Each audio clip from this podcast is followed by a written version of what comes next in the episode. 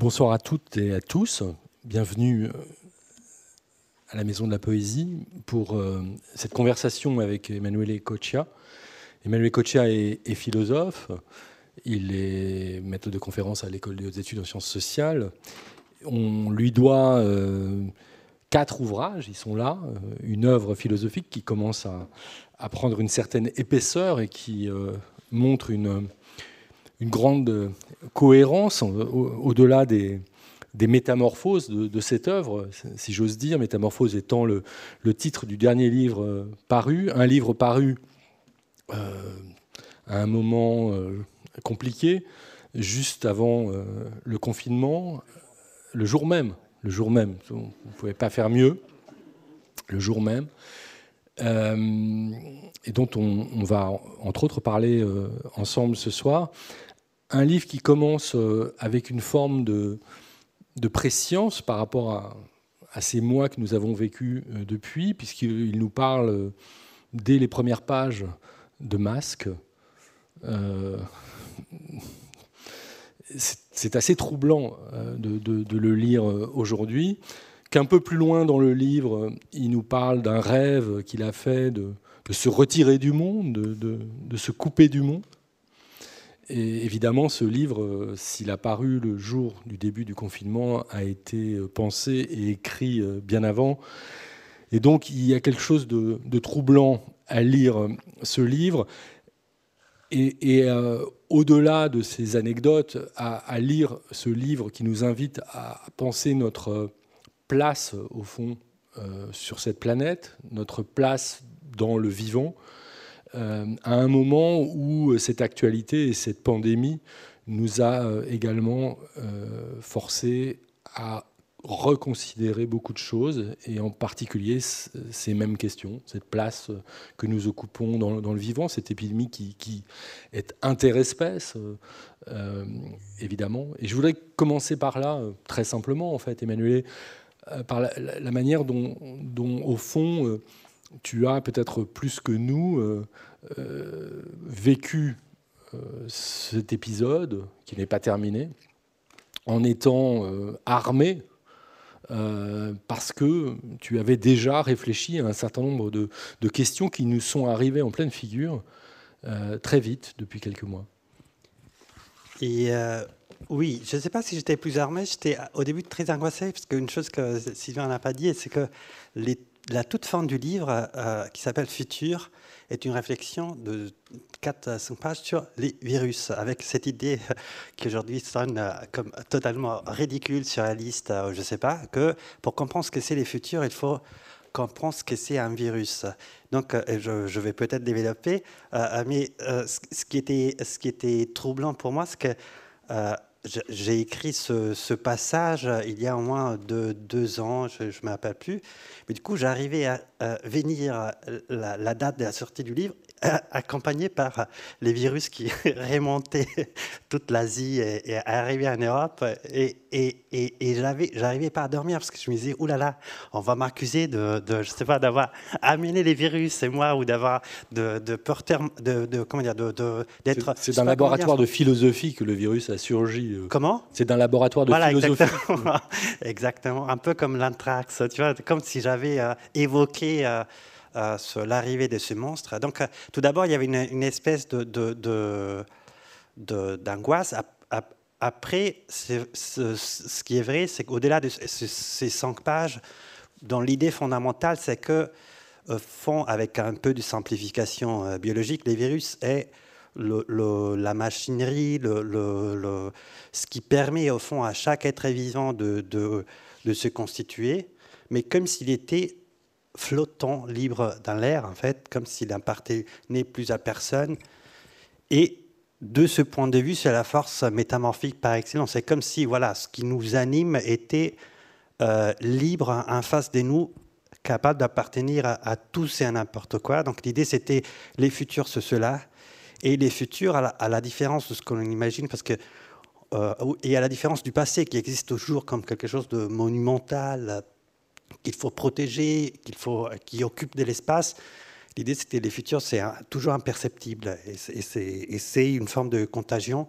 de, maladie au fond les futurs est, un virus de l'éternité, une maladie du temps. Et que, et les livres se terminent avec des mots qui peuvent paraître un peu forts aujourd'hui, c'est-à-dire il ne faut pas avoir peur de, de tomber malade, au contraire, il faut devenir malade, il faut mourir vite, en fait. Donc, euh, c'est, euh, c'était, comment dire, ça s'est justifié, c'est un parcours. Euh, mais c'est vrai aussi que, pour, pour revenir à la question de manière un peu plus sérieuse, l'un des points que, que, ce livre essaye de, de, de, de souligner, c'est ou de, oui, de c'est le, de s'arracher au fétichisme, comment dire, de, de convertir, de, de corriger l'image de la mort qu'on s'est fait pendant euh, beaucoup de siècles, euh, qui est une image, qui est l'image qui, euh, qui, nous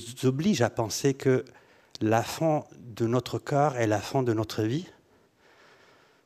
ça sonne un peu nué, mais ce n'est pas. Donc, mais, le, de, dire que la mort est toujours un seuil d'un point de vue biologique, parce que la fin de la vie d'un corps n'est pas ne correspond jamais à la fin de sa vie véritable, parce que la vie toujours se transforme, se métamorphose euh, d'une espèce à l'autre, d'un règne à l'autre, souvent, etc. Donc, euh, il, y avait ce, les livres étaient entre autres un parcours qui m'a mené à relativiser, euh, qui amène, je pense, d'un point de vue au moins philosophique, à relativiser le, le, le l'idée de la mort. Donc je ne sais pas si j'étais plus armé, parce qu'on n'est pas plus armé, on n'est pas euh, plus armé que d'autres par rapport à ces genres de questions et par rapport à l'arrivée d'une pandémie euh, euh, de ce type-là.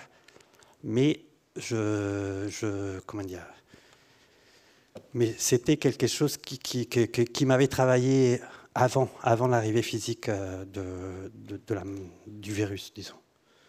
Cette idée que tu viens de, formuler à propos de la mort, euh, enfin cette manière d'essayer de sortir des représentations euh, de, la fin du corps et de la fin euh, de la vie et donc de la mort.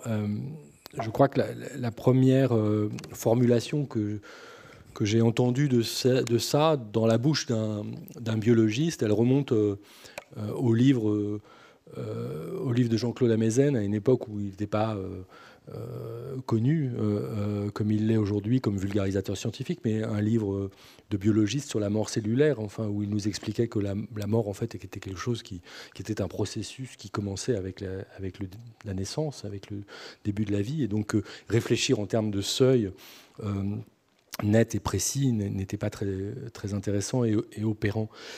Ce que je voulais te demander par rapport à ça, c'est, toi tu fais un travail philosophique, mais qui est nourri euh, de, ces réflexions euh, des biologistes, de ceux d'entre eux, en tous les cas, qui euh, prennent la peine d'écrire autrement que des articles scientifiques très, très techniques à la fois des biologistes contemporains, et évidemment, on retrouve dans ce livre aussi Darwin, Linné, Lamarck, enfin des, très grands euh, biologistes, euh, Harvey, euh, qui, qui, ont une pensée, une représentation, on peut dire une philosophie aussi du, vivant.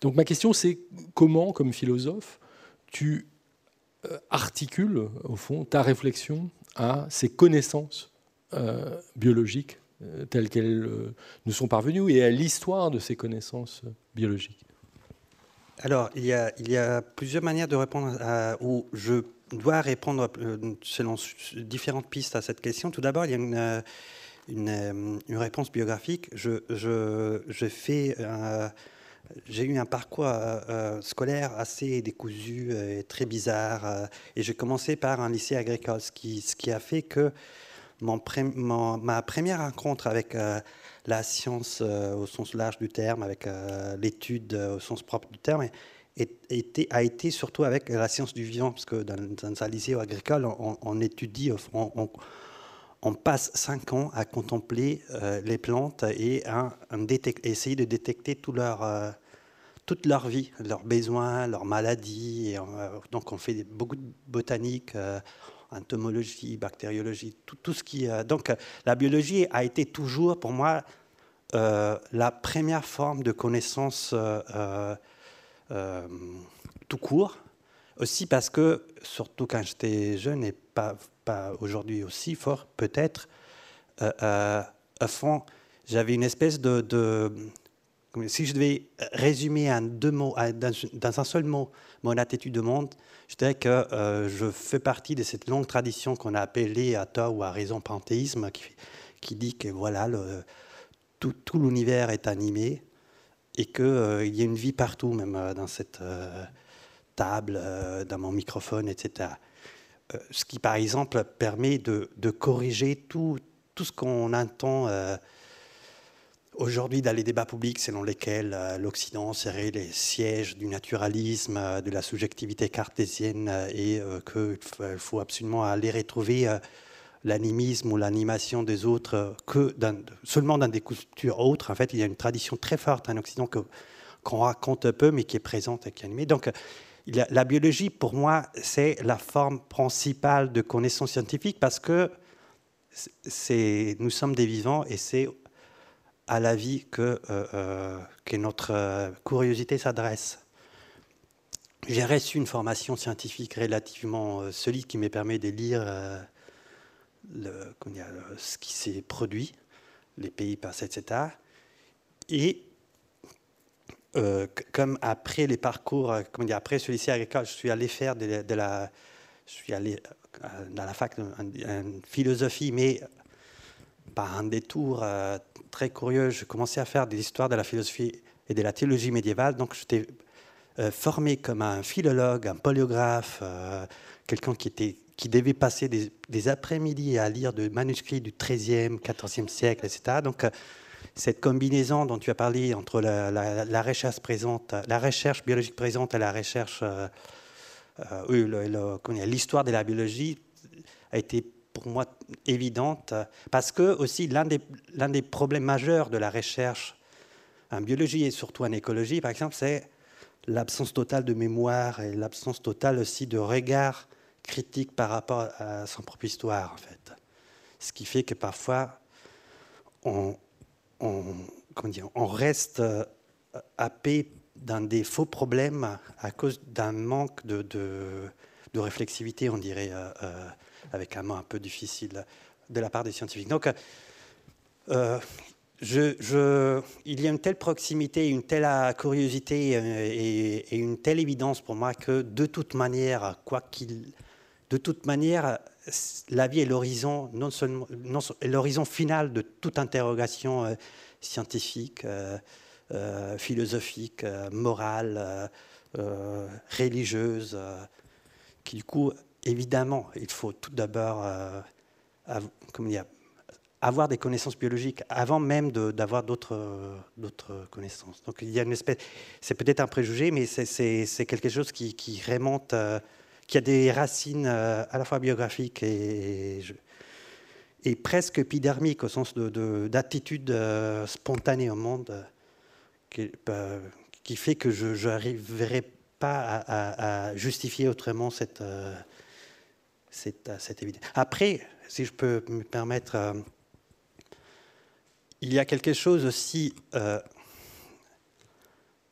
après, peut-être, je vais peut-être résumer aussi en partie le livre, parce que j'imagine que la plupart des personnes qui sont ici n'ont pas, ne l'ont pas lu, mais l'une de, des, comment dire, de l'un des points que les livres essaient de démontrer, c'est qu'on vit tous et toutes une seule vie, et tous et toutes, pas juste les humains, mais euh, l'ensemble des espèces euh, qui ont paru, qui existent aujourd'hui et qui vont peupler ce monde jusqu'à la fin de ces jours.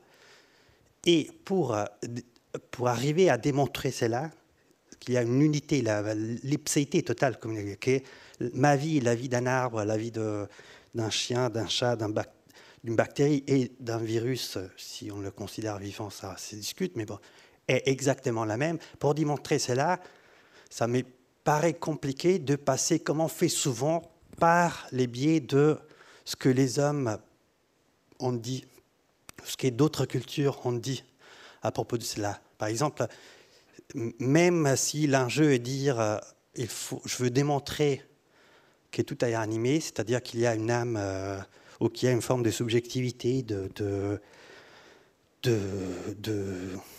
rationalité, de psychisme euh, non seulement dans les chiens, dans les chats, dans les écureuils, euh, mais aussi dans une plante, ça me paraît compliqué de le faire comme on le fait très très souvent aujourd'hui, en passant par les témoignages d'autres cultures ou en passant par les témoignages de, je sais pas, de textes religieux ou de textes. Euh, pourquoi? Parce que de cette manière-là, là, on transforme ce qui devrait être une espèce d'évidence euh, empirique dans quelque chose qui est plus de l'ordre de la foi.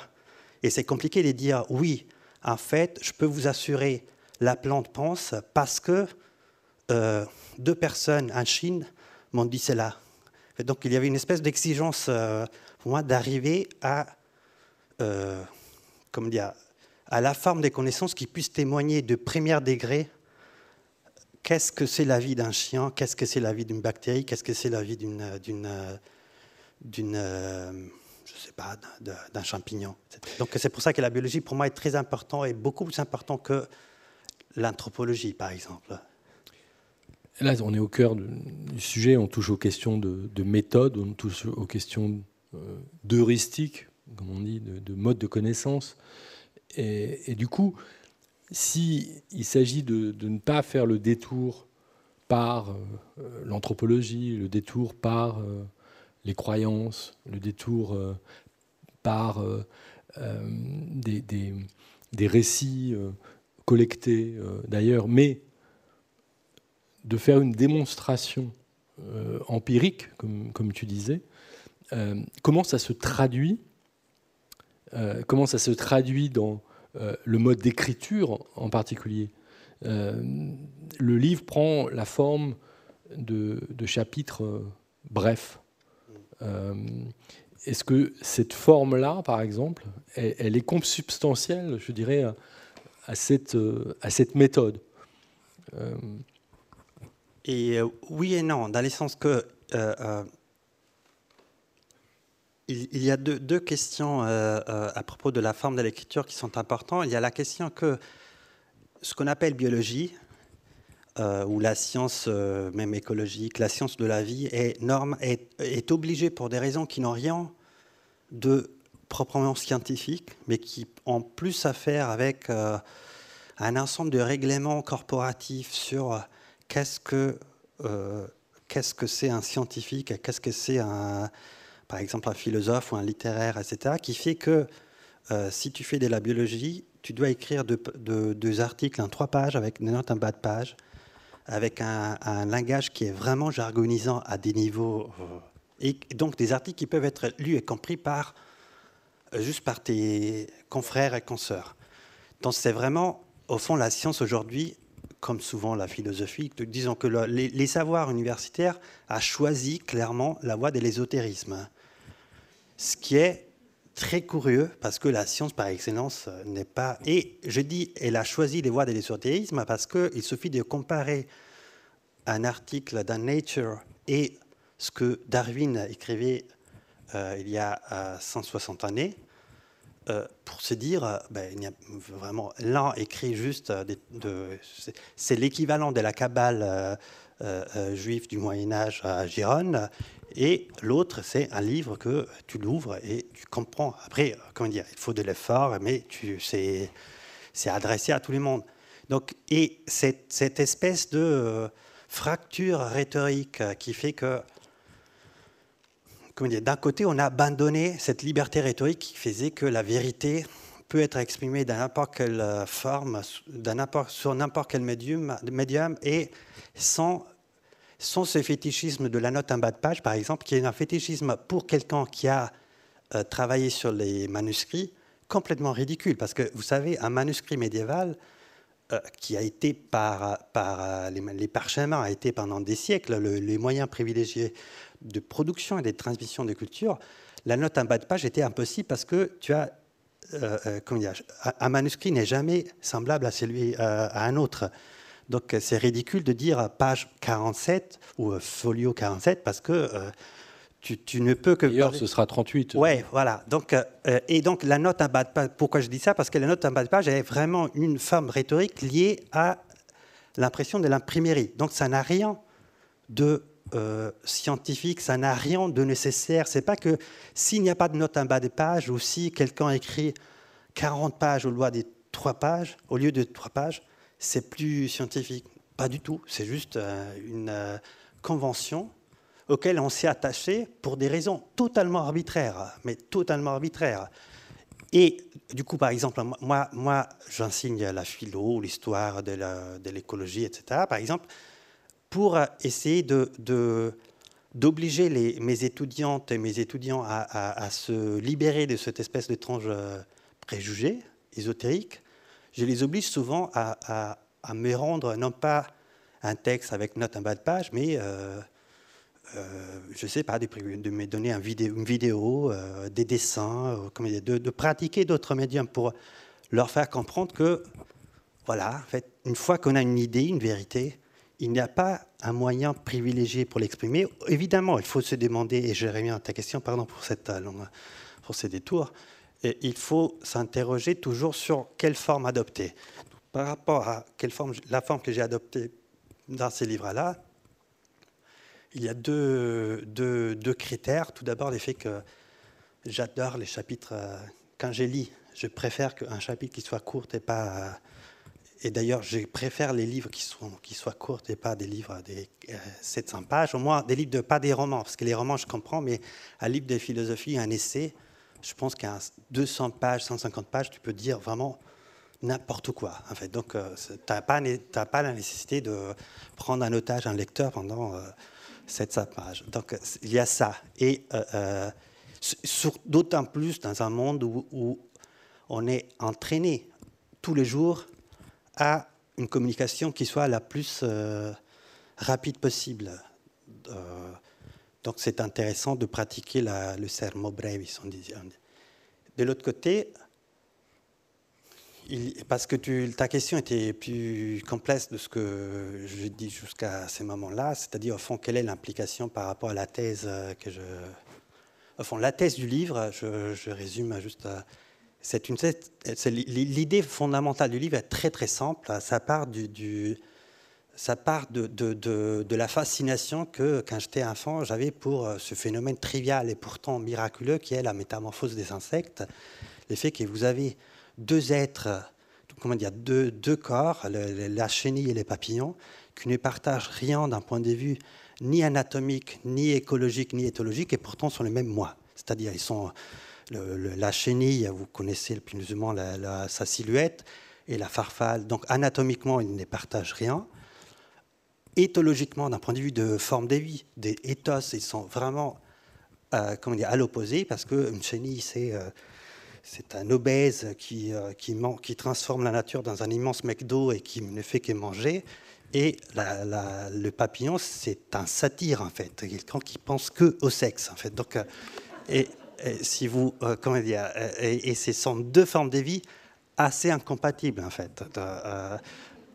Et d'un point de vue aussi écologique, ils habitent deux mondes totalement disparates parce que l'un habite un monde, l'un grimpe sur Terre alors, alors que l'autre voltige tous les temps. Et c'est d'ailleurs pour ça, apparemment, que les insectes, parce que les insectes n'ont pas euh, la métamorphose n'était pas un trait originaire des insectes, ils l'ont développé plusieurs fois en plus dans leur histoire, et c'est justement pour ne pas habiter, pour que les, adultes et les enfants n'habitent pas les mêmes endroits, donc pour éviter la, compétition entre adultes. C'est comme si moi, j'habitais un monde qui était totalement différent de celle de ma fille, en fait. Donc, c'est ce qui est, bizarre, en fait. Donc, et voilà, au fond, ça, c'est une fascination. Déjà, ça, c'est hyper intéressant parce que euh, le fait que ces deux mondes totalement disparates, ces deux formes de vie complètement disparates et ces deux corps totalement incompatibles soient le même moi, c'est déjà énorme parce que ça nous dit que, euh, que la vie n'est jamais, on peut jamais reconduire ou rabattre la vie à une seule identité euh, physique, anatomique, ni à une identité morale.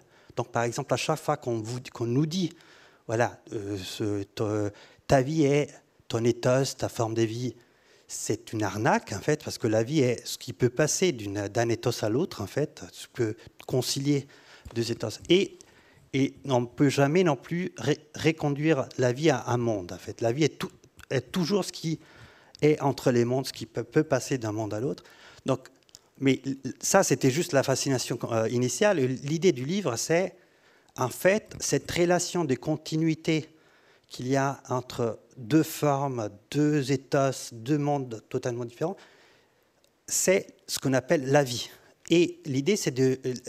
Les livres invitent à regarder sous ces prismes non seulement les rapports qu'il y a entre un individu et soi-même, donc les rapports à soi, mais les rapports qu'il y a entre tous les individus de la même espèce, toutes les espèces entre elles, et la totalité des espèces et la Terre, la planète.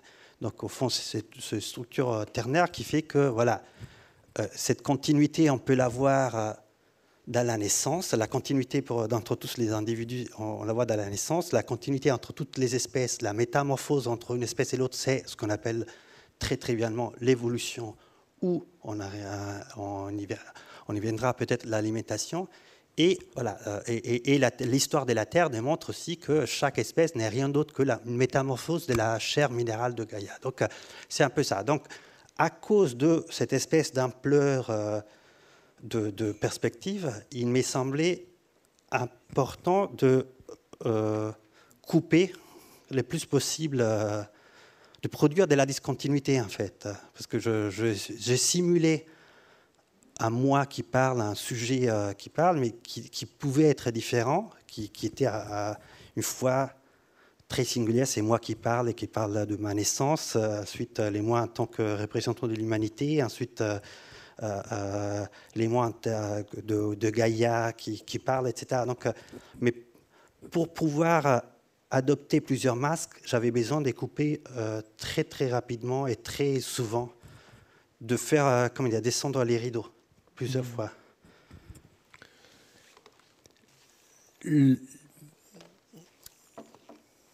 la perspective est une perspective biologique du, vivant, et comme tu viens de le dire, une tentative de, penser le vivant dans son ensemble, dans sa continuité.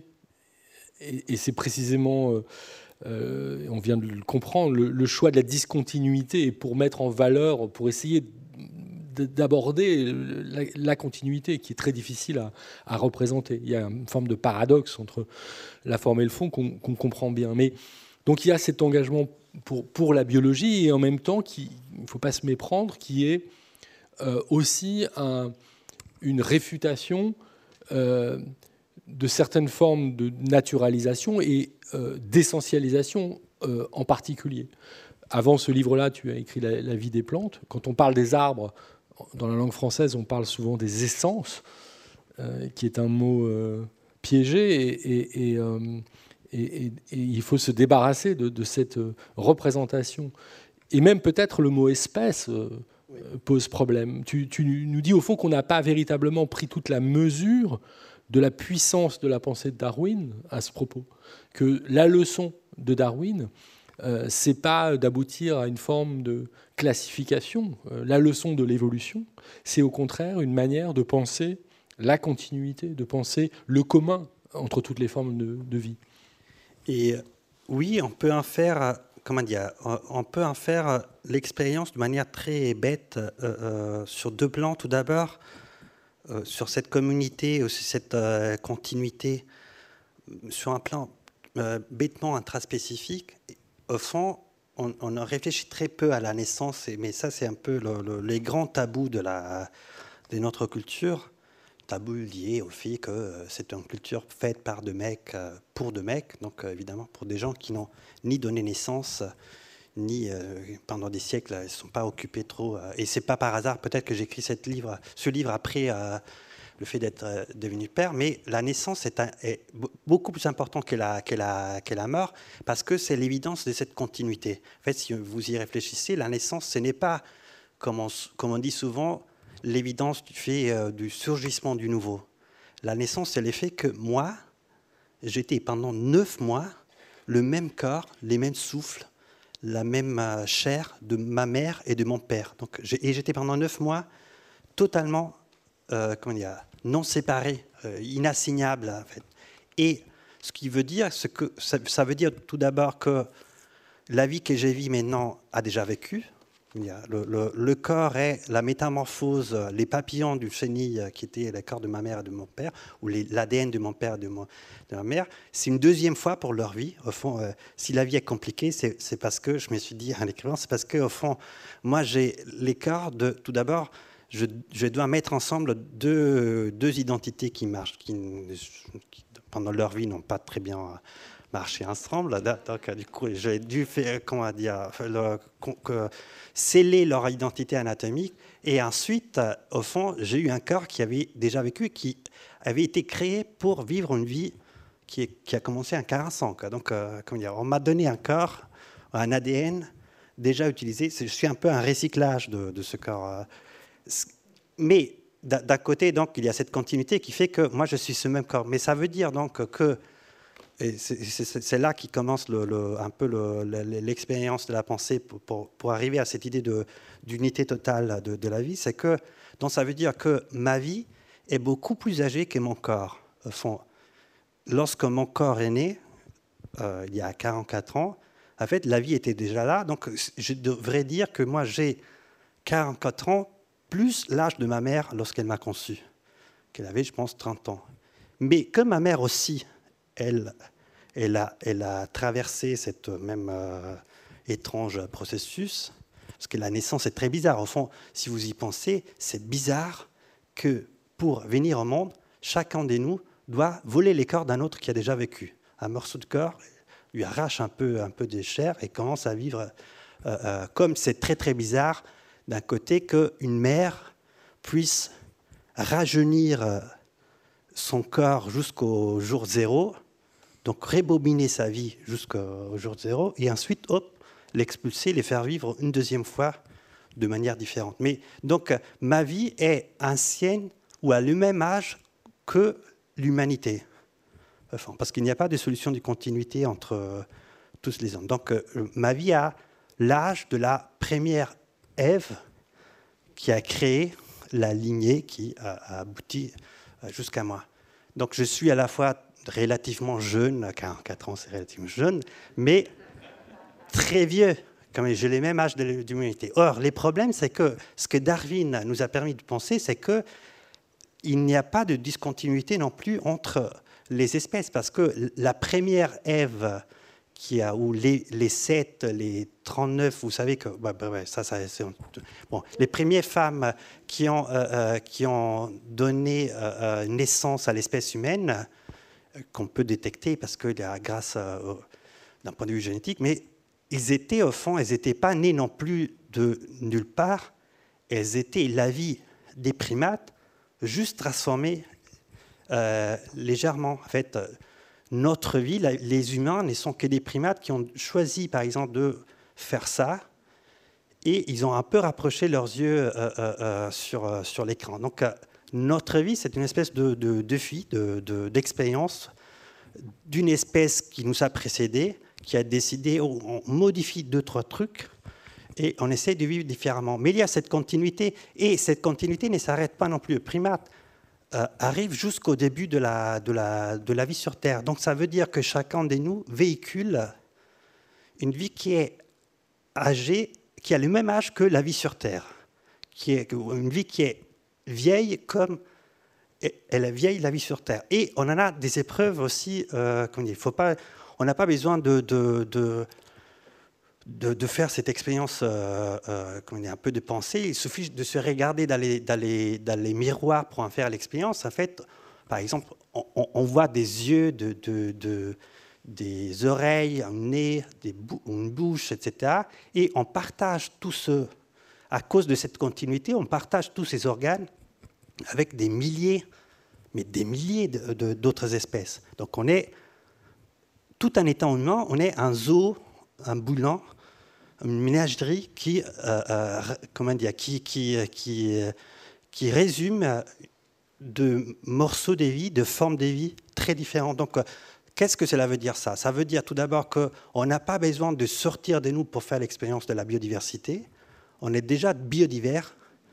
Comment dire, on est totalement biodivers. C'est pour ça qu'il faut respecter la biodiversité parce que chaque espèce est un patchwork, un collage, même d'un point de vue génétique, de plusieurs morceaux venus d'espèces différentes, et, que la vie elle-même, à cause de ce qu'on appelle évolution, c'est-à-dire du, fait que toute espèce n'est que la métamorphose d'une espèce déjà précédente et qui donc ne peut pas complètement détruire ses traces. Donc, à cause de cela, toute espèce est cette espèce de biodiversité en acte.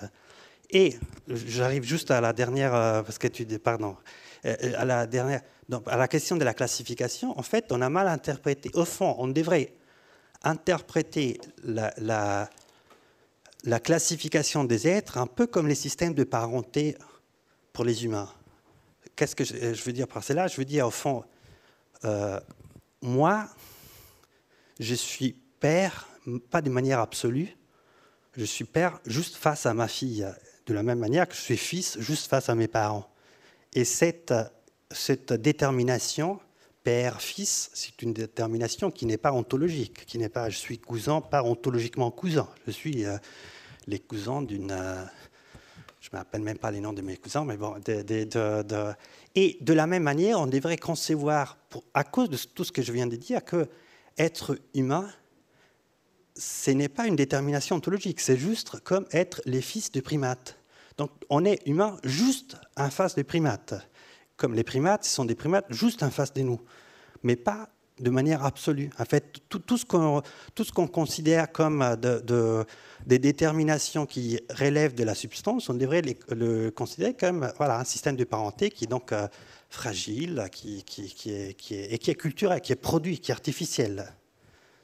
Alors justement, c'est sur cet euh, aspect-là que je voulais, je voulais venir, parce qu'on on, l'a compris, Emmanuel, tu, tu, as une conception de la biologie qui, n'est pas euh, la conception euh, essentialisante de la, de la, biologie, et tu, combats cette conception essentialisante. C'est très important. D'habitude, ceux qui combattent la conception essentialisante de la biologie ou la, naturalisation sont des gens qui s'inscrivent pleinement dans, dans les sciences sociales et, euh, et qui le font euh, pour, euh, par exemple, souligner que la vie, c'est la biologie, mais c'est aussi la biographie.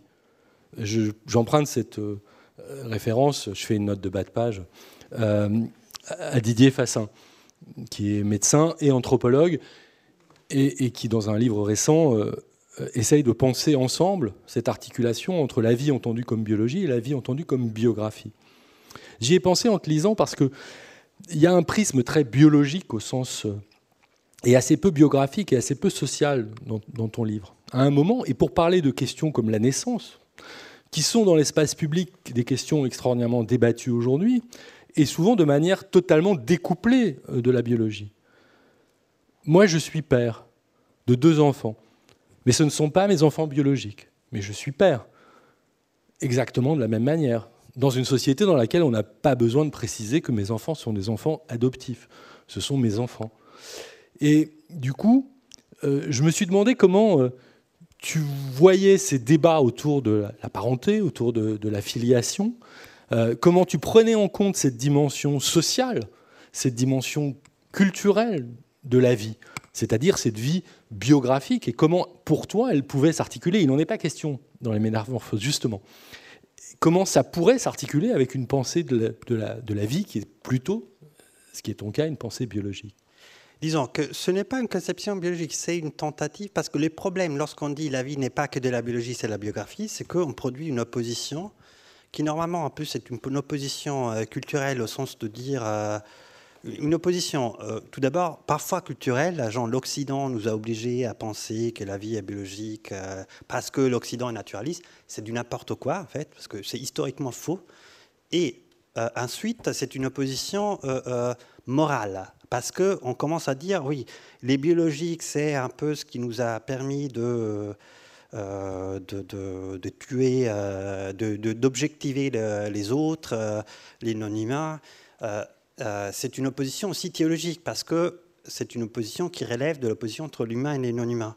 En fait, les, culturels, les sociales relèveraient de, voilà, de, notre, de notre essence.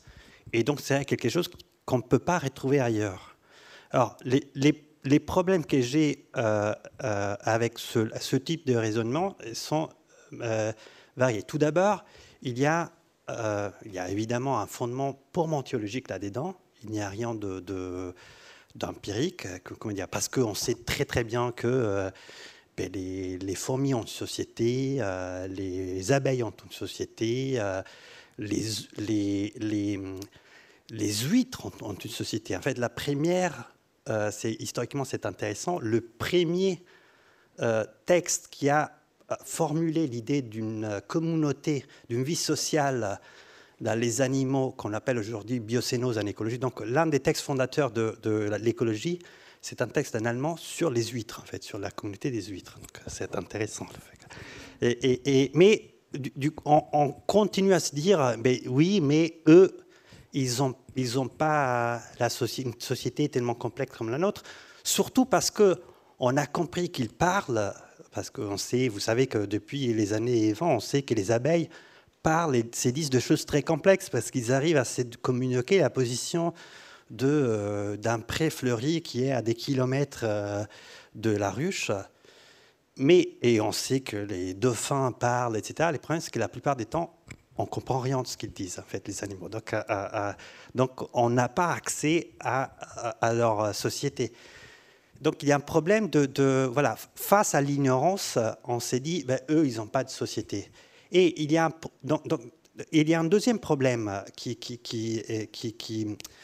que ce type d'opposition entre la biographie d'un côté et, la, biologie de l'autre me pose, et, qui m'amène à dire non, ce livre n'est pas de biologie, au contraire, c'est quelque chose qui arrive, qui essaie de démontrer que la biologie c'est une science de l'esprit et pas, et pas c'est une science entre guillemets humaine.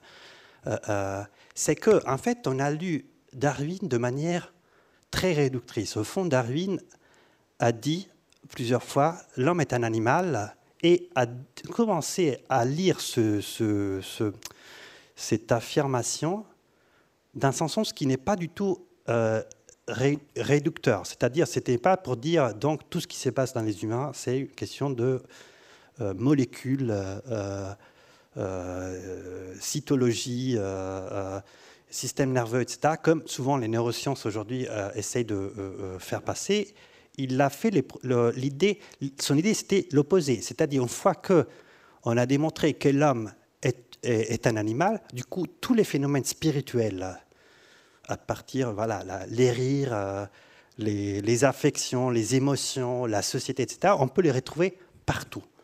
Donc euh, moi je pense qu'il faudrait, je pense, la, la voie n'est pas celle de, continuer à opposer, la voie c'est en fait, tout ce que nous, on vit, à cause du fait qu'on n'est qu'un zoo,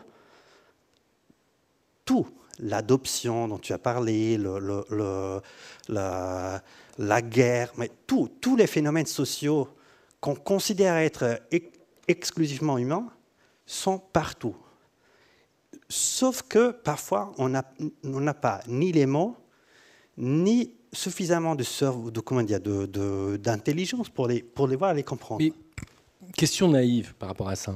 Est-ce est-ce qu'il n'y a pas un risque, au fond, paradoxal, qui fait que, à vouloir euh, être en empathie avec les plantes, comprendre euh, la société des huîtres, on n'est pas en train de projeter par une forme d'anthropocentrisme et d'anthropomorphisme, au fond, euh, notre état euh, d'humain sur des organismes ou des objets, euh, d'ailleurs, parce que pourquoi pas, ça peut, concerner aussi le non-vivant, sans s'en rendre compte, avec les meilleures intentions du monde. Est-ce qu'il n'y a pas là, du point de vue de la tentative de connaissance, parce que tu dis on n'arrive pas à comprendre ce qu'ils se disent, quand deux plantes dialogue entre elles, parce que je, sais que tu, tu, écris à ce propos dans, dans, la vie des plantes, quand deux plantes dialoguent entre elles.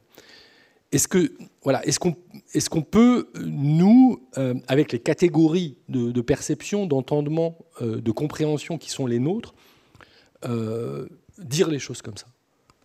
Alors oui.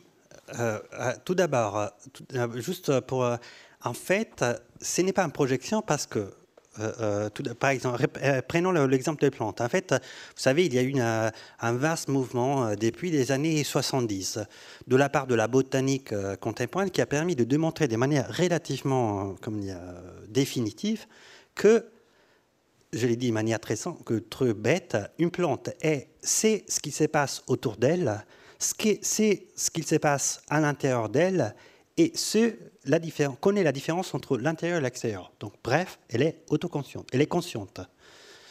Et on a démontré qu'il y a des phénomènes de communication entre euh, différents individus euh, euh, végétaux. Donc, cette découverte a été importante non seulement pour, parce que, pour dire ah, les plantes pensent, cette découverte a été importante parce que nous a permis de, libérer, de nous libérer d'un préjugé qui est à l'origine de la peur dont tu parles, c'est-à-dire le préjugé qui nous avait amené à dire pendant deux siècles et même après Darwin, l'intelligence est un symptôme ou est l'effet de la présence d'un système nerveux euh, euh, ou d'un cerveau. En fait.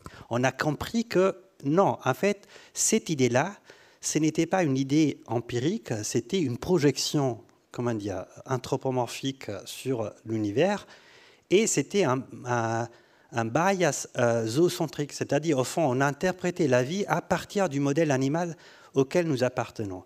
Et à cause du fait qu'on a demandé toujours à des animaux, à des rats par exemple, qui doivent courir euh, sur, euh, à l'intérieur d'un labyrinthe, de nous démontrer s'ils sont intelligents ou pas, on a continué à se à se focaliser de manière obsessionnelle sur la présence du système nerveux, alors que on a compris que non. Alors que tout d'abord, d'un point de vue moral, c'est compliqué de dire euh, il n'y a que les humains et quelques animaux qui arrivent à être intelligents. C'est compliqué parce que moralement, c'est d'une arrogance monstrueuse. C'est un peu comme euh, dire euh, nous sommes les meilleurs parmi l'univers. D'un point de vue euh, biologique, c'est compliqué de dire, c'est compliqué de démontrer. La vie a été d'une bêtise incroyable pendant des millions d'années, et tout d'un coup, un peu par hasard, hop, elle a inventé l'intelligence. C'est compliqué de la démontrer. D'un point de vue, euh, et, tout, c'est non démontré. On ne peut pas démontrer ça parce que c'est un paradoxe logique. Et euh, à partir de, ce, de cette idée, on, a compris que non, l'intelligence, ce n'est pas une, une, faculté surnuméraire qui arriverait à un moment de la, du, du, euh, du, de la comment dire du, du, parcours oui, évolutif euh, de, la vie sur Terre, c'est elle est toujours là, exactement comme la reproduction est, toujours là. En fait, face à un vivant, vous, vous, ne demandez pas est-ce qu'il s'est reproduit ou pas, vous vous demandez à travers quel processus, à travers quel équipement biologique il arrive à, à, se produire. La même chose pour l'intelligence. Il ne faut jamais se demander est-ce que, cette, est-ce que cet être vivant est intelligent ou pas, il faut se demander à travers quel équipement anatomique cette créature arrive à résoudre des problèmes et à vivre de fait. Parce que sans être euh, intelligent, on ne peut pas vivre. Donc, à partir de cette évidence, mais qui est une évidence euh, scientifique, c'est compliqué de, comment dire, on est obligé à euh, non pas à projeter notre forme sur les autres, mais au contraire à imaginer une, forme d'intelligence qui ne soit pas anthropomorphe. Et à comprendre que, par exemple, l'effet d'avoir un cerveau, c'est intelligent pour certaines formes de vie, mais pas pour d'autres. Par exemple, un arbre, pourquoi il n'a pas Pourquoi c'est intelligent pour, pour un arbre de ne pas construire un cerveau?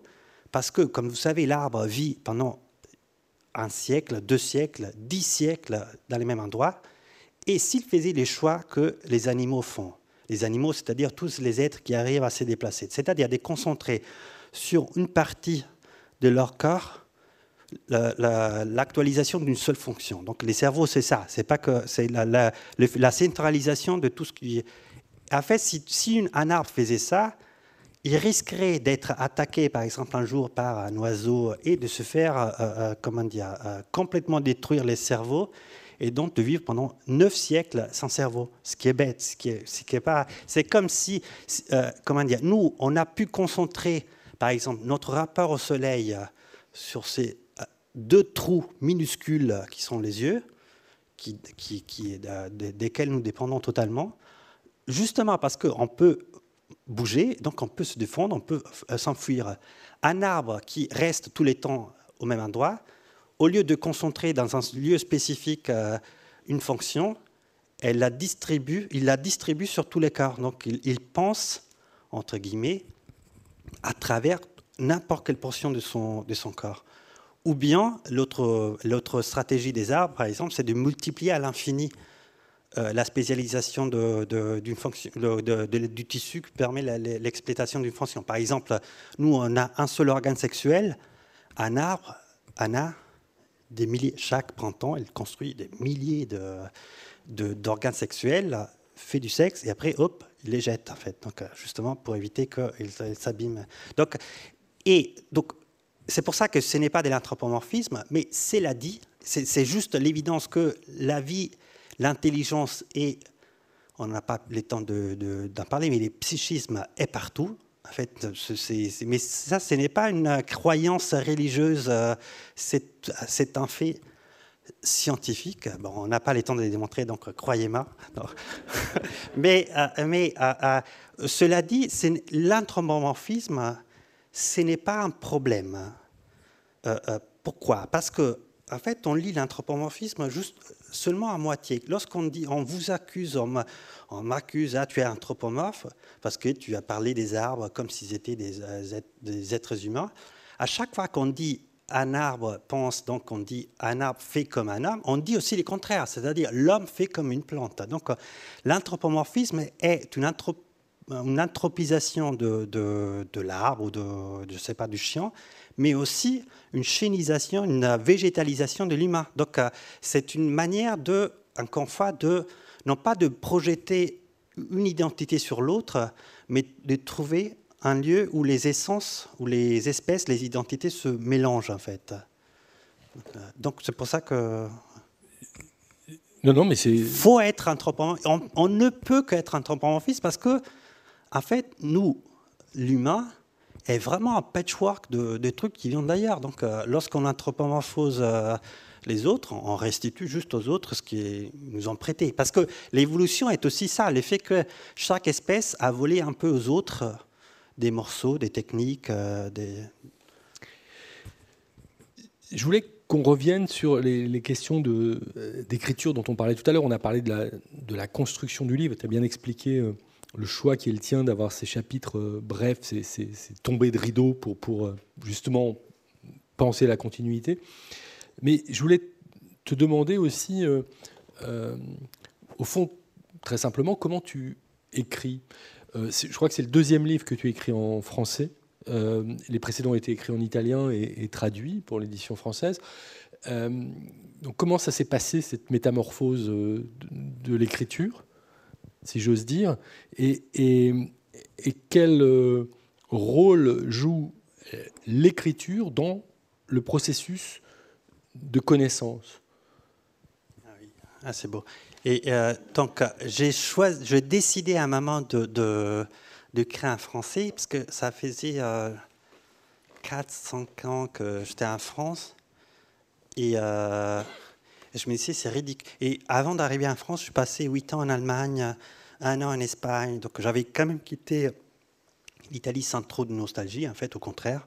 Et, et, et, au bout d'un moment, je me disais, mais pourquoi cultiver cette espèce de nostalgie un peu fasciste ou envers euh, cette langue qui, est belle, mais, mais bon, euh, alors que je passe ma vie, euh, et j'avais commencé même une analyse en français, donc je me disais, c'est bizarre, je, je, pars de, mon, de mes rêves, de mon inconscient en français, et je fais semblant que pour écrire, je dois passer par l'italien. Ça m'est semblé une forme de mauvaise conscience, de, vraiment ridicule, et surtout que j'adhère pas du tout à cette à ces tendances, tout d'abord à la tendance assez communitariste des Italiens en France et ailleurs. C'est un peu comme des gens qui adorent se retrouver et, euh, euh, euh, et qui adorent se retrouver pour dire qu'on mange mal à l'endroit. en fait, je suis devenu, après huit ans en Allemagne, je suis devenu d'un point de vue gastronomique assez libéral. mais j'avais besoin de, de c'était pas un, désir d'intégration. J'avais besoin de, de, Au fond, j'ai senti que l'adhésion à l'italien à cette identité linguistique, même si je parle très mal les français, c'était encore une espèce de volonté de ne pas accepter l'effet que je suis là et que donc euh, c'est normal que je parle la langue parlée dans. Euh, c'était pas non plus un plus. Euh, j'aurais jamais imaginé de ma vie d'arriver en France. C'était pas mon pays d'élection. je suis très lié à la littérature allemande, donc c'était vrai. Donc c'est pas que j'ai un amour au début Paris mais pas du tout. Ah, mais non, je l'adore. Hein, euh, euh, non, non, c'est vrai, je l'adore vraiment profondément. C'est ma vie. Mais, mais, euh, mais du coup, c'était juste une manière de dire tu es là il faut que tu l'acceptes. Et tu arrêtes avec cette espèce de, préjugé débile sur, sur ton passé. Donc, il, il, y a ça. Et, et c'était important parce que, pour deux raisons. Tout d'abord, parce que j'avais déjà réalisé quand j'étais en Allemagne que écrire dans une langue étrangère te permet d'arriver immédiatement vraiment au noyau de ce que tu veux dire, surtout quand tu passes de l'italien à l'allemand. Donc, ce sont deux univers. Euh, et je me rappelle que je, devais commencer à écrire. Euh, j'étais étudiant à cette époque-là en Allemagne et je devais écrire des de Hausarbeit, des, devoirs, et, et en fait, les écrire en italien après traduire, ça prenait trop de temps. Et et, et, je me suis rendu compte quand j'ai traduisé les, textes en italien que, la plupart des phrases n'avaient, au fond, ne disaient absolument rien. C'était juste de, de, de, détours rhétoriques, euh, mais qui n'allaient pas au point. Donc, euh, le fait d'être les, les, chocs avec une langue que tu maîtrises pas, ça t'oblige à arriver immédiatement au point. Ça t'angoisse aussi parce que euh, c'est un sentiment de solitude extrême, mais qui est très, très, très important quand tu essayes de penser, parce que ça t'oblige vraiment à, voir sans, sans, euh, voile, à essayer de, pénétrer jusqu'au but ce que tu essayes de penser. Donc c'est une fond, c'est angoissant, mais c'est libératoire. Surtout que, pour, pour, euh, pour arriver à, la, dernière question, l'écriture est tout, en fait. En fait, euh, euh, ce qui était très intéressant dans l'écriture des livres, et c'est pour ça que c'était important d'écrire des livres et pas des articles, parce que dans les livres, tu, tu as un souffle, tu as, un mouvement, un geste qui n'est pas possible en 20 pages. C'est que, en fait, ça m'est jamais arrivé de commencer un livre et de le terminer exactement euh, sous la forme que j'avais euh, prévue. En fait, quand, quand j'ai commencé Métamorphose, c'est à cause de mon éditrice euh, Lydia Breda qui, après les, la, des plantes, m'a dit il faut absolument signer un autre contrat. Et, mais il me l'a genre, parce que j'avais eu un prix pour les, les, livres sur les plantes, et les jours après, a organisé un rendez-vous avec la chef pour signer les contrats. Et la chef m'a demandé alors les prochains livres? Et moi, j'avais aucune idée parce que je venais de terminer ce livre-là. Donc, euh, et j'avais juste cette. Euh, je savais que euh, j'étais obsédé par les métamorphoses. Donc, je dis ah, métamorphose, ah, génial, etc. Mais j'avais aucune idée. Et ce n'est que dans l'écriture que le livre naît, se produit. Il y a ce très beau, très très beau texte de Kleist qui dit que qui, raconte le fait que lui, pour écrire, avait besoin de raconter ce qu'il écrivait à sa sœur, parce que la, la, la, langue et la pensée se produit un, un, s'effaisant, en fait, un schéma.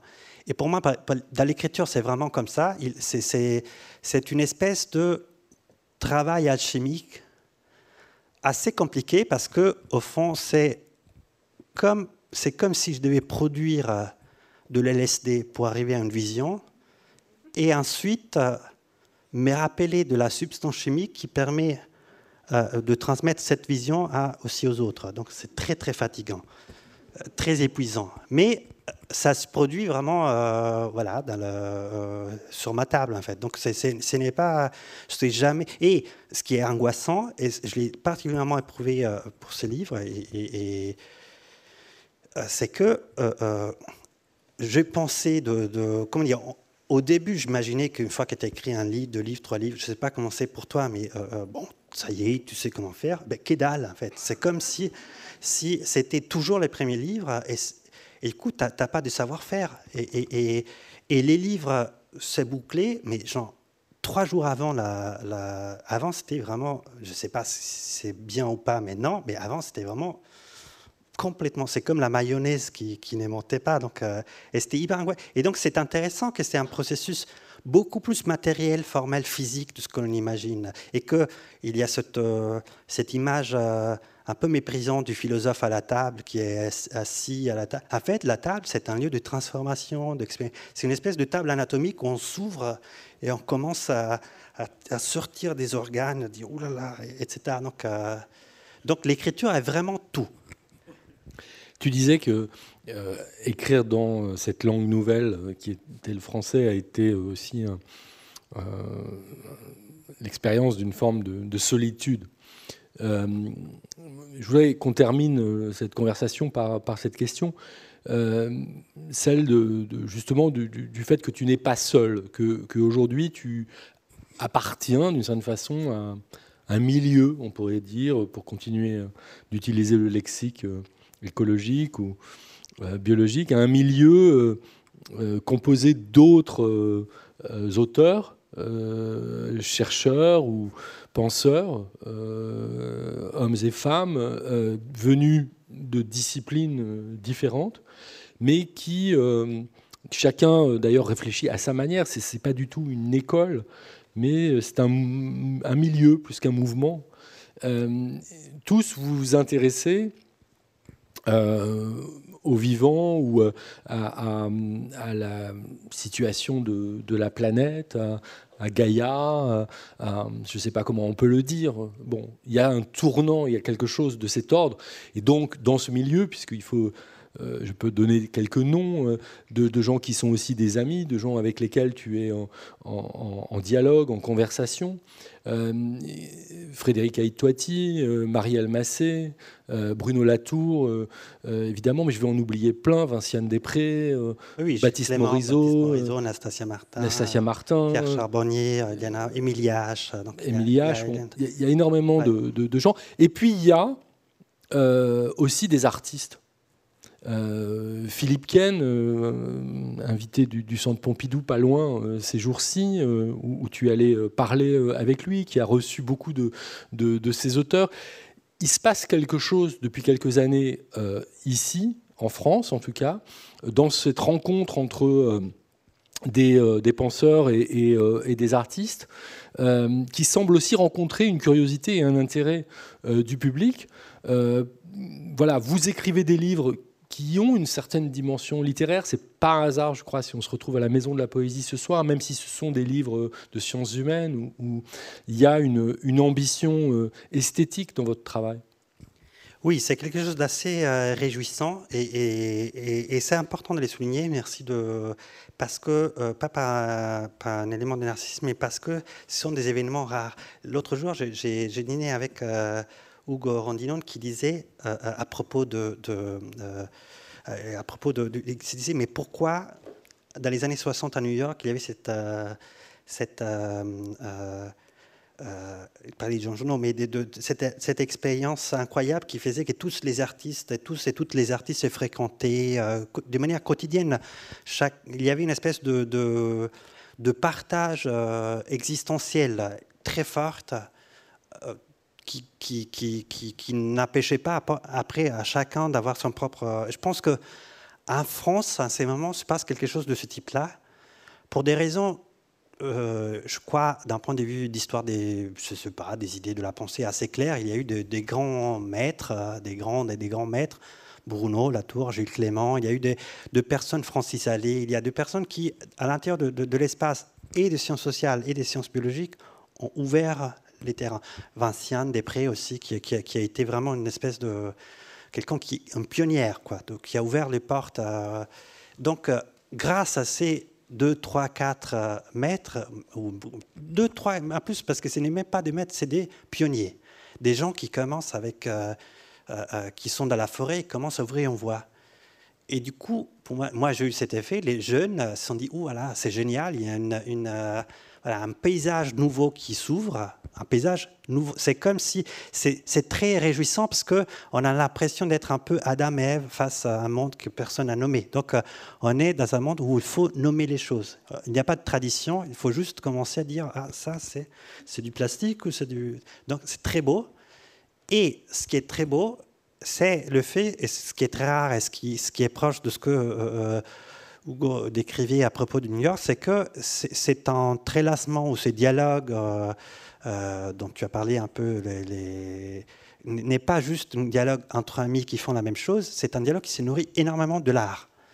Mais énormément au sens que, au fond, ce qu'il y a d'important dans ce qui se passe en France à ces moments, ce n'est pas ce que, par exemple, Nicolas Trong aussi a, a constaté, l'effet que, en effet, même d'un point de vue éditorial, le fait qu'il y ait autant de publications sur ces sujets, ça n'existe pas en Italie, ça n'existe pas en Allemagne, ça n'existe pas en Espagne, ça n'existe pas aux États-Unis véritablement, ça existe un peu, comme tu disais, en Angleterre, mais ça, ça, fait partie plus de, l'écriture de la naturelle, euh, campagnarde, disons, j'exagère. mais, mais ce qui est important, c'est que cette réflexion se considère et se produit un dialogue direct avec des artistes.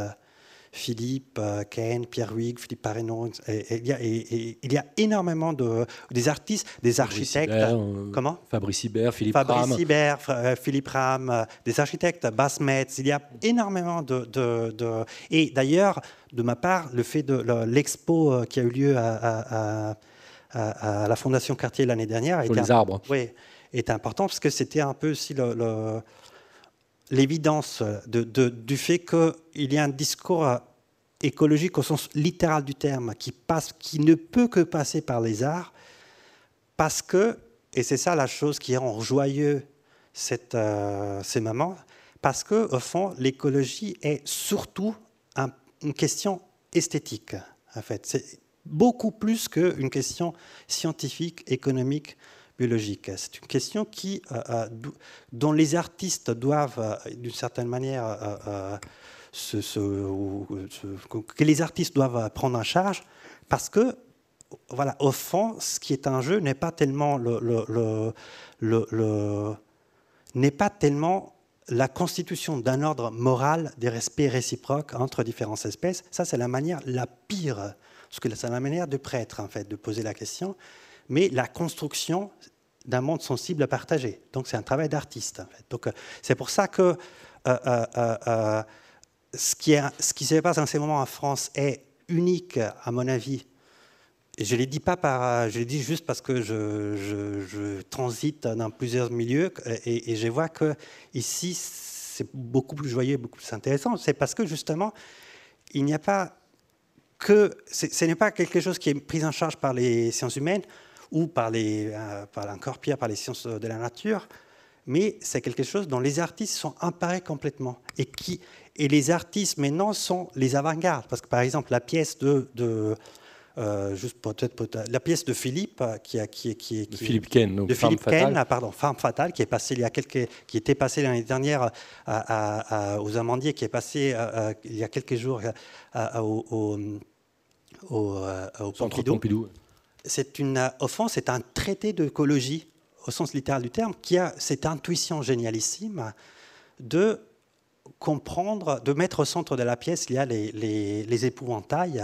Et c'est une intuition géniale. Pourquoi? Parce que effectivement, les épouvantails, ce sont ces machines de séparation entre les espèces, entre les différentes espèces, et d'une certaine manière, on pourrait dire ce qu'on appelle l'anthropocène, ou ce que l'histoire de l'humanité récente a été, c'est l'histoire des êtres qui sont transformés en épouvantail, en fait.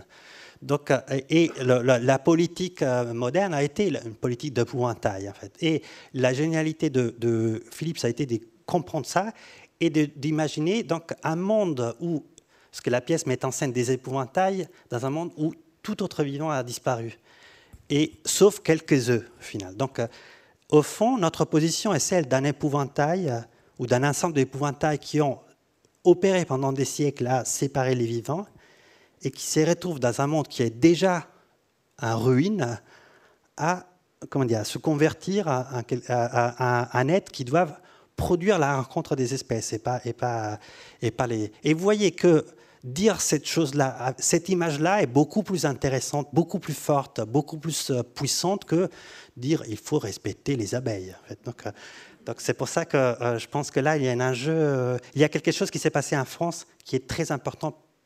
Là, j'exagère peut-être pour le monde entier. Voilà.